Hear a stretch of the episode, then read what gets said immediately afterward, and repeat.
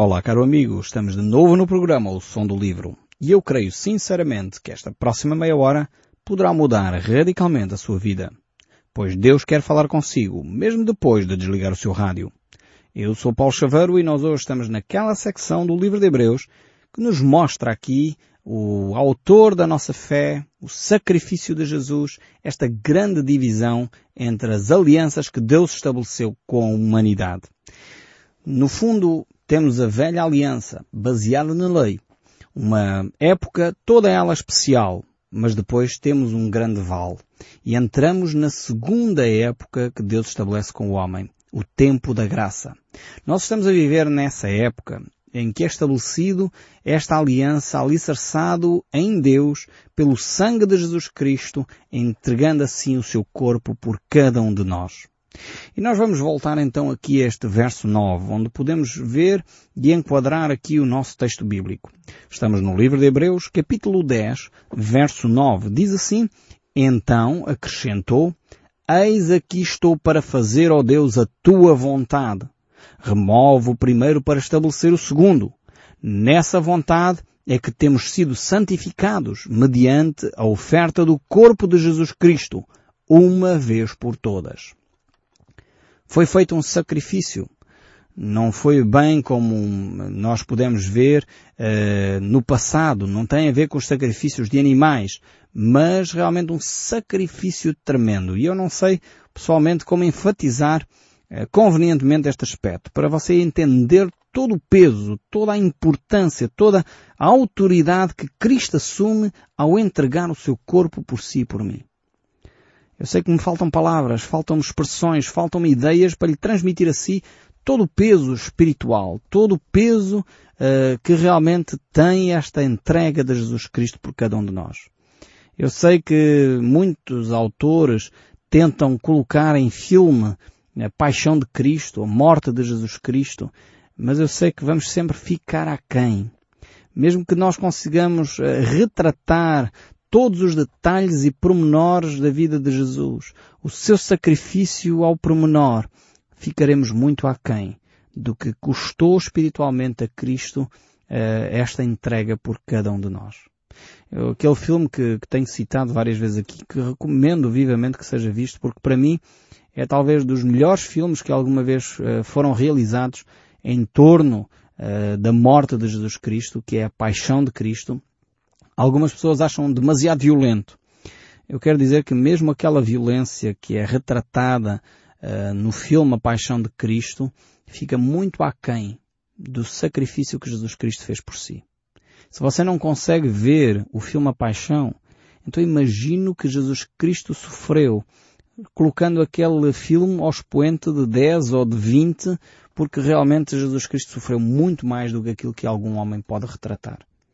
E é essa imensa dor que Jesus Cristo clamou na cruz. Deus meu, Deus meu, por que me desamparaste? Ao ponto de algo inédito na eternidade ter acontecido. A separação entre o pai e o filho. Algo que nunca tinha acontecido na história de Deus. Aconteceu naquele momento em que Cristo foi pendurado no madeiro. Porque as escrituras dizem maldito é aquele que for pendurado no madeiro. E Cristo assumiu sobre ele a maldição que estava sobre a humanidade. Não que ele fosse, uh, tivesse responsabilidade sobre isso, mas porque voluntariamente ele obedeceu à voz do Pai. E ele tornou-se maldito por nós, para que nós pudéssemos ter vida. E é por isso que eu digo, eu não sei se consigo colocar em palavras, dar o ênfase suficiente a este sacrifício de Jesus. Por isso mesmo ele fez esta oferta, esta oferta de si próprio, em amor, para cada um de nós. E é por isso mesmo que os sacrifícios em Jerusalém deixaram de fazer significado, foram interrompidos até o dia de hoje. Não faz mais sentido haver sacrifícios de animais, não faz mais sentido haver sacrifícios de seres humanos, não faz mais sentido fazer sacrifícios pessoais. Quantas pessoas vão de joelhos a Fátima, vão de joelhos até à Catedral tal, eh, fazem sacrifícios tremendos na tentativa de agradar a Deus. Não é isso que Deus apela de nós. Ele não quer sacrifícios porque se quisesse sacrifícios ele, ele os tinha. Ele quer obediência e misericórdia. Melhor é uh, obediência e misericórdia do que sacrifícios e holocaustos, diz o primeiro livro de Samuel. E nós temos que aprender a viver em misericórdia e em obediência ao nosso Deus. A lei de Deus foi dada onde constava os sacrifícios, os dez mandamentos, e foi dado ao ser humano para que nós pudéssemos realmente perceber as nossas limitações. A lei de Deus não nos foi dada para nós conseguirmos chegar e alcançar a vida eterna. Mas o ser humano é assim, gosta de religião. O ser humano gosta de regras. O ser humano gosta de regulamentos. O ser humano gosta de ritos. Gosta de ter alguém que o oriente e lhe diga assim é a voz de Deus. Nós muitas vezes temos dificuldade, ficamos inseguros. Quando deveríamos voltar para as Escrituras, em vez de depender dos líderes religiosos, deveríamos voltar para as Escrituras e depender de Cristo. Por isso mesmo, precisamos de pôr de lado essas, esses rituais. É por isso que o apóstolo Paulo uh, escreve na sua segunda carta aos Coríntios, capítulo 13, o verso 6, ele diz, o qual nos habilitou para sermos ministros de uma nova aliança. O texto bíblico está a dizer que você que me está a ouvir, não conta ninguém. Você que me está a ouvir é um ministro de Deus. Um ministro da nova aliança. E o um ministro não da letra, mas do espírito. Porque a letra mata, mas o espírito vivifica. E aqui é preciso interpretar bem este texto. Aqui a letra mata não está a dizer que é a Bíblia que mata. Algumas pessoas dizem, ah, então vamos pôr de lado a Bíblia. Não, antes pelo contrário. Aqui quando fala da letra está a falar das leis mosaicas, das leis cerimoniais. Essas leis destroem dos rituais e das tradições. Isto destrói e mata. Agora, a vida que nós encontramos em Cristo Jesus, o Espírito que nós temos através da ação do Espírito Santo em nós, isso dá vida. Precisamos de recuperar isso e entender bem o que as Escrituras dizem.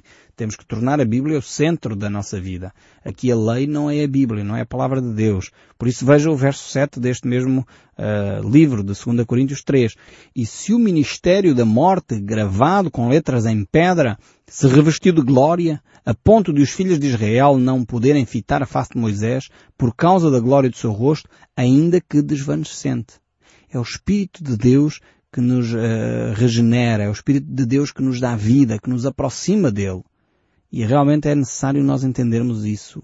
Portanto, e aqui refere-se à lei e não à Bíblia no seu, no seu todo. Portanto, a Bíblia traz-nos a palavra de Deus, a vontade de Deus, o desejo de Deus para o coração do homem. Mas voltando então aqui ao livro de Hebreus, capítulo 10, verso 17, diz, acrescenta, também de nenhum modo me lembrarei dos seus pecados e das suas iniquidades para sempre.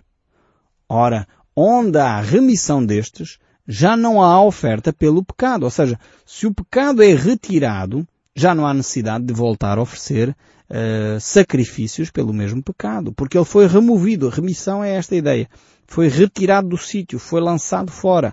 Então o verso 19 diz, Tendo, pois, irmãos, intrepidez para entrar no santo dos santos pelo sangue de Jesus. Pelo novo e vivo caminho que ele nos consagrou pelo véu, isto é, pela sua carne. Aqui temos um texto tremendo, este texto aqui de Hebreus 10. Primeiro é o desafio que nós temos uh, à adoração a Deus. A adoração porque Ele removeu o nosso pecado. O pecado era como se fôssemos uh, uma conta que nós tínhamos. Uh, antigamente eu lembro-me da minha mãe tinha, tinha conta no merceeiro. Não sei se você ainda é desse tempo. Uh, algumas aldeias se calhar ainda guardam estas ideias do rol, o rol das contas, a pessoa vai gastando, a pessoa, o merceeiro vai anotando ao fim do mês ou ao fim de 15 dias, a pessoa vai lá e paga, paga a conta. No fundo, aqui a ideia é quase a mesma, a mesma. No sentido que nós tínhamos uma conta para com Deus, a conta dos nossos pecados. E, e Jesus Cristo veio com o seu sangue precioso e diz, ok, essa conta está paga. Ficou paga, ficou completamente eh, uh, livre. A pessoa já não tem mais dívida para com Deus, por causa da justiça de Deus. O nosso pecado era de facto como se fosse uma dívida que nós tínhamos para com Deus. E Jesus purificou-nos dessa dívida, livrou-nos dessa dívida. Pelo seu sangue, como diz aqui. E depois diz aqui uma outra coisa fantástica. Lembra-se de todo o sistema judaico. Já nós já temos vindo aqui a falar disso. Quem é que podia entrar no lugar santo dos santos? Você sabe, era só o sumo sacerdote, uma vez no ano, que era na altura da Páscoa, trazendo o sangue de um animal inocente. Agora o texto bíblico diz aqui uma coisa fantástica. Entrem com ousadia, com intrepidez, com coragem nesse lugar santo dos santos. O lugar que era só possível o sumo sacerdote entrar. O povo, nem pensar. Os sacerdotes, muito menos. Só o sumo sacerdote entrava ali e uma vez no ano. E o texto bíblico está a dizer todos nós temos agora acesso a Deus. Não estamos só perto de Deus, mas estamos próximos de Deus. Podemos ter intimidade com Deus. Você pode falar com Deus, Deus vai falar ao seu coração. Não há mais separação, não há mais véu. Como diz aqui o texto, porque esse véu foi removido. Esse véu simbolizava, ou simboliza também a carne de Jesus. Ou seja, este véu é um novo caminho, é uma passagem. A relação com Deus e a compreensão da carne de Jesus Cristo entregue por nós é de facto a passagem que nos dá acesso ao lugar santo dos santos. Aqui a palavra carne que nós encontramos aqui nesta, nesta expressão do livro de Hebreus capítulo 10 é a mesma palavra que encontramos no Evangelho de João, logo no primeiro capítulo, quando diz que o Verbo se fez carne e habitou entre nós. É, mas, por outro lado, esta frase aqui de Hebreus 10 não está a falar da encarnação de Jesus, mas sim da morte de Jesus Cristo. Esta carne aqui simboliza o sacrifício de Jesus. A palavra que Cristo abriu um novo caminho, o seu sacrifício é que permite este acesso. É o sacrifício de Jesus que nos dá este privilégio de nos relacionarmos com Deus. Ele menciona que temos este privilégio e nós vemos isso no verso 21 quando diz e tende este grande sacerdote sobre a casa de Deus. Temos então alguém, alguém que é Jesus, que nos apresenta diante do Pai e nos defende diante do Pai. Ele valida a nossa possibilidade de entrar na comunhão com Deus. E é por isso mesmo que é tão vital, é tão central nas nossas conversas aqui o sangue de Jesus, o arrependimento, o pedir perdão a Deus, porque é isso que nos faz entrar com confiança no lugar santo dos santos. Nós não podemos entrar nesse lugar com pecado, assim como o sumo sacerdote não podia entrar sem sangue de um animal para apresentar pelo pecado do povo. Portanto, como não havia essa possibilidade, nós também não temos. É por isso mesmo que temos que entrar através do corpo de Cristo, através do sangue de Jesus Cristo derramado em nosso lugar. E quando o nosso pecado está perdoado, aí sim temos ousadia para entrar nesse lugar. Uh, portanto, o sacrifício de Jesus Cristo uh, nunca se torna velho, nunca se torna ultrapassado. É possível a, a, a religião ficar ultrapassada. É possível o sistema de valores humanos desaparecer, ficar sem sabor, uma confissão religiosa ficar, enfim, uh, cheia de rituais e tradições, mas vazia no sentido espiritual. Mas a pessoa de Cristo, o sacrifício de Cristo é sempre válido, é sempre vivo, é sempre eficaz, é sempre motivador. Por isso mesmo, a nossa confissão, a nossa confissão do nosso pecado, porque Jesus Cristo veio para nos dar vida e vida em abundância. A religião pode se tornar vazia, pode se tornar oca, mas Cristo Jesus é dinâmico. Cristo Jesus e a relação com Deus é ativa, é constantemente uh, inovadora. Por isso nós podemos relacionar-nos com Deus. Agora, este véu que representa a morte de Jesus Cristo, este véu representa de facto este novo caminho, um caminho que não era trilhado antes, um caminho que não existia antes da morte de Jesus Cristo. Ele dá-nos então acesso ao Pai. Isto tem a ver então com a, a dedicação dos sacerdotes. Os sacerdotes tinham de ser dedicados a Deus. E, e um, tinham que ser dedicados e trabalhar do coração inteiro, senão o serviço era inútil, não servia para nada. Assim nós próprios também temos que ser dedicados a Deus de coração sincero, dedicados a Deus de coração inteiro, trabalhar e orar cheios de fé, de comunhão com Deus, uma fé real, recebendo eh, realmente da parte de Deus as bênçãos que Ele tem para nos dar. E eu espero que isso fique muito claro na sua mente. Que o ênfase que nós damos aqui, que o texto bíblico nos dá sobre a fé, o sangue de Cristo, a importância do sacrifício de Jesus, fique clara na sua mente. E de facto o leve a si a depositar a sua confiança em Jesus Cristo.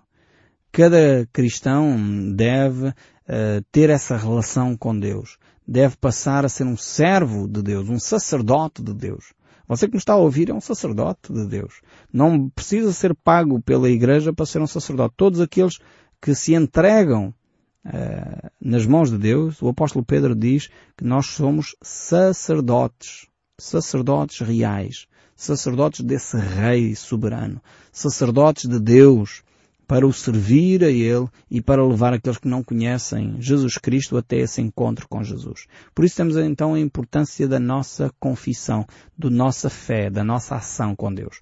O verso 23, ainda aqui do capítulo 10 do livro de Hebreus, diz Guardemos firme a confissão da esperança, sem vacilar, pois quem fez a promessa é fiel. Como eu estava a dizer, a importância da verbalização, do dizermos aquilo que acontece na nossa alma, na nossa vida. Guardemos firme a confissão da esperança. E depois diz aqui sem vacilar. Muitas vezes nós começamos a caminhada cristã animados, encorajados, Uh, enfim, Deus tocou-nos de uma forma profunda, sentimos a paz de Deus de uma forma espetacular na nossa vida, Deus operou maravilhas no nosso, no, ao nosso redor, nós vimos coisas fantásticas e magníficas a acontecer, mas entretanto começamos a vacilar há oposição lá em casa, talvez o, o cônjuge não é assim tão favorável ao Evangelho, moro longe da comunidade cristã, uh, depois encontrei um irmãozinho ou uma irmãzinha que não é assim tão simpático como deveria ser, depois se calhar o pastor ou o padre é uma pessoa que enfim também é, é um bocado, enfim, arrogante, e eu começo a vacilar na fé. E o texto bíblico diz, guardemos firme a confissão da esperança, sem vacilar, pois quem fez a promessa é fiel. Guarde-se em Deus. Não olhe as circunstâncias. Cumpra a sua parte. Desafie e viva dentro daquilo que Deus o chamou a viver. Não se deixe escorregar pelas circunstâncias da vida. Volte para o Evangelho, volte para os princípios de Deus e deixe que os outros prestem contas eles mesmos a Deus. Não esteja você a vacilar na fé porque aquele irmão não é tão fiel como você gostaria, porque o líder lá da comunidade é, enfim, uma pessoa que não é tão simpática como devia.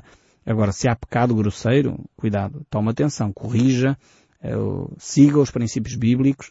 A Bíblia fala como disciplinar os líderes religiosos, a Bíblia fala como corrigir um irmão. Siga os princípios que a Bíblia indica e vai ver que funcionam. Mateus capítulo 18 tem lá todas as recomendações necessárias e o apóstolo Paulo, ao escrever a Tito e a Timóteo, uh, deixa também as recomendações necessárias uh, para corrigir os líderes. Até os líderes religiosos devem ser corrigidos. E depois há todos os outros aspectos que são do foro criminal. Aí, se for necessário, acione o que for necessário. Mas viva dentro dos padrões bíblicos você. E não se deixe manipular uh, por aqueles que estão a escorregar na fé. O verso 24 ainda diz, consideremos também uns aos outros para nos estimularmos ao amor e às boas obras. Ora, aqui está.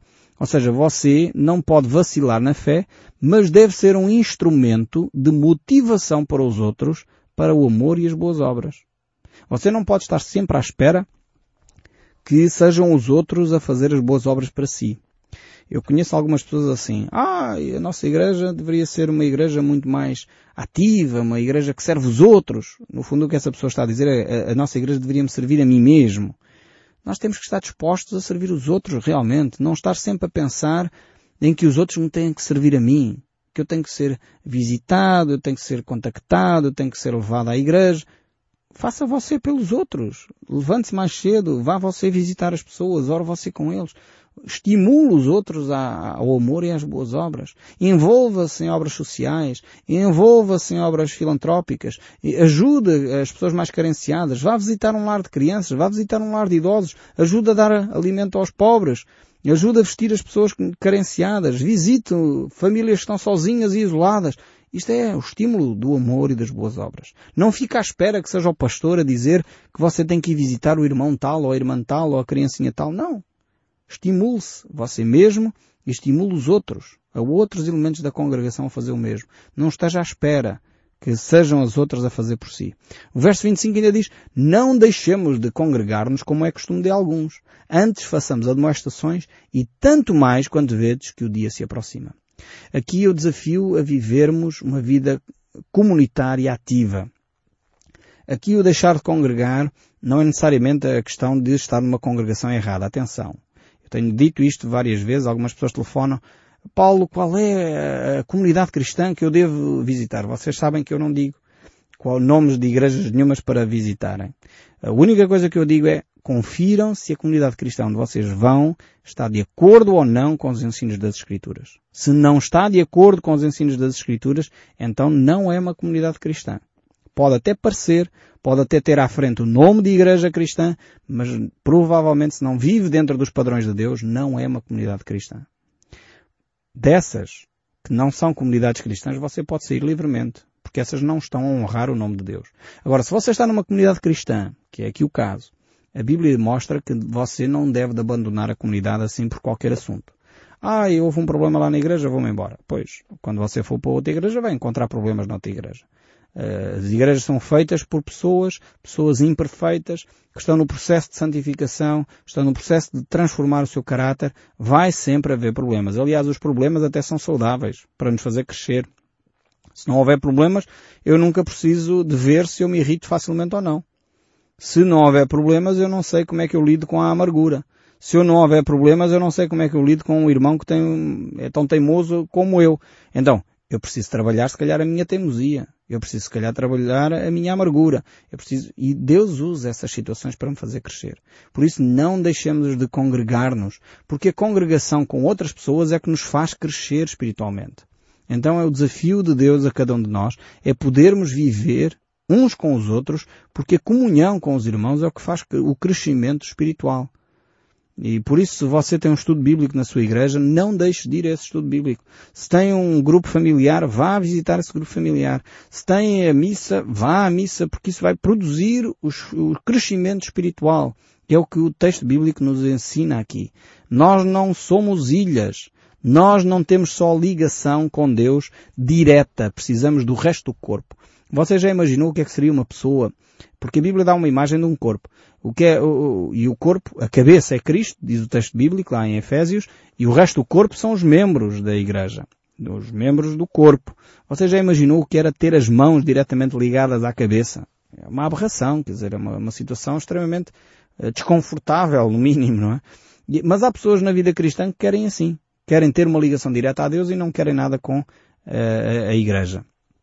A igreja cristã é de facto uma comunidade de pessoas que se ligam a Deus e estão interligadas entre elas mesmas. Eu espero sinceramente que você tenha dado atenção a estes textos bíblicos e possa colocá-los em prática na sua própria vida. E eu espero sinceramente que o som deste livro continue a falar consigo, mesmo depois de desligar o seu rádio. Que Deus o abençoe ricamente e até ao próximo programa.